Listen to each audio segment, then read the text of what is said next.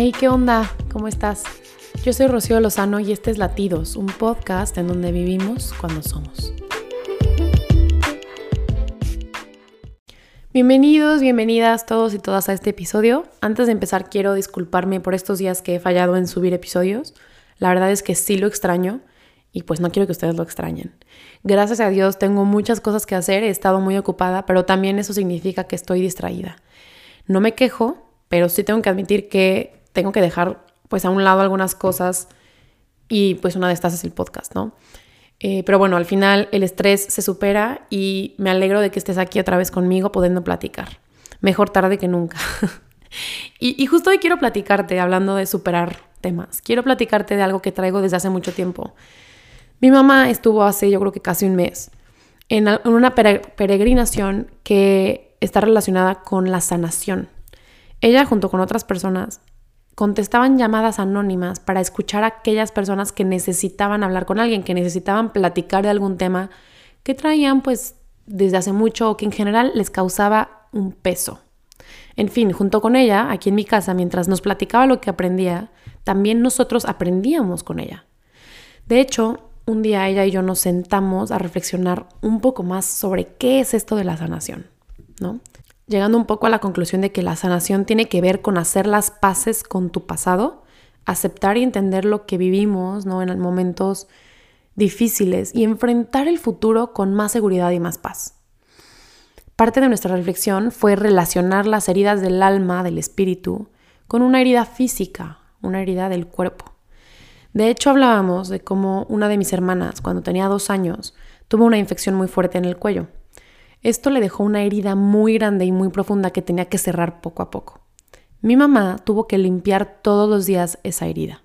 Tuvo que vivir el dolor de mi hermana y de ella misma mientras ayudaba a sanar. Algo curioso de esta herida fue que como era tan profunda, necesitaba curar desde adentro hacia afuera. Tenían que limpiar con cuidado, constantemente y con cariño esta herida. No podía pasar ni un día sin que fuera atendida. No, podían decir, bueno, hoy no la voy a limpiar. Todos los días tenían que atender la herida.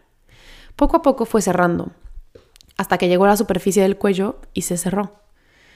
Se preguntarán, ¿la herida dejó alguna marca? Y claro que sí. Hoy mi hermana tiene 20 años y sigue viendo en su cuello lo que le pasó a los dos años. ¿Le molesta esa cicatriz? No, porque ha aprendido a vivir con ella. Le recuerda que si logró sobrevivir eso, pues puede llegar más lejos hoy.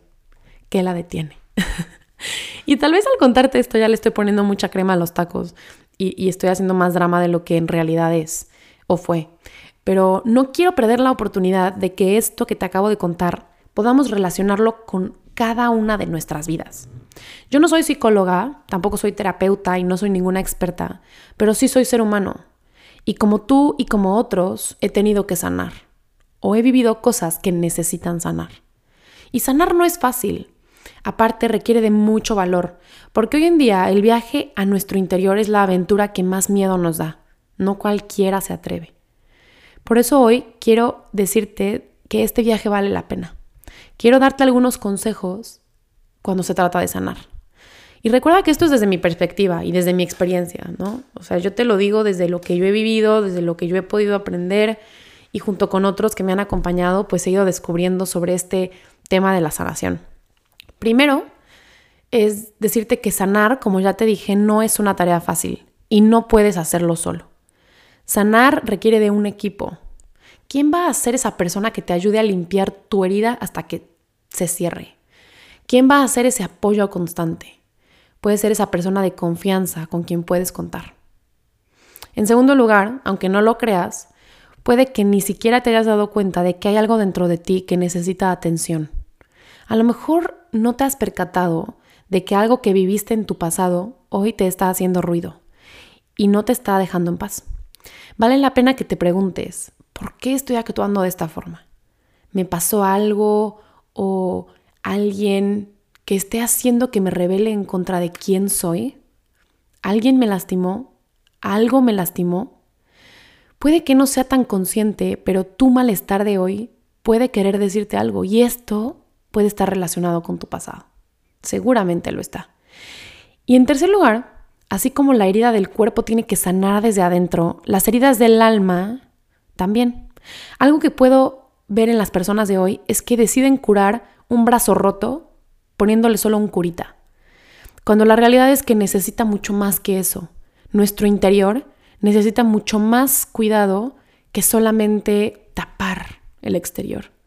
No quieras sanar algo que te pasó y que te está haciendo ruido negando el hecho de que estás triste o negando que algo no está bien o revelándote en contra de tu familia, de tus amigos, de tu persona. No quieras sanar cambiando quién eres. Eso es solamente tapar la herida. Por eso, hoy antes de irme, quiero recomendarte una canción para que puedas seguir reflexionando sobre este tema. Y esta canción me encantaría que pudieras escucharla acabando de escuchar el podcast, ¿no? Para que eh, no dejes la inspiración atrás. Es una canción que a mí me cambió mucho la perspectiva de, de, mí, de, mí, misma y de lo que me pasaba y cómo enfrentarlo. Y quiero compartirla. Se llama Necesito amarme de Alejandra Guzmán. También la puedes encontrar en la descripción del podcast por si se te olvida. Pero de verdad te recomiendo que la escuches y que pues te atrevas a, a dar ese viaje y ese paso a conocer tu interior. Porque de corazón quiero decirte que vale la pena. Normalicemos esto, normalicemos el hablar de lo que nos preocupa, de lo que nos hirió, de lo que nos hizo sentirnos diferente. Normalicemos el tomarnos unos días para entender qué viví, cómo me hizo sentir y qué voy a hacer al respecto.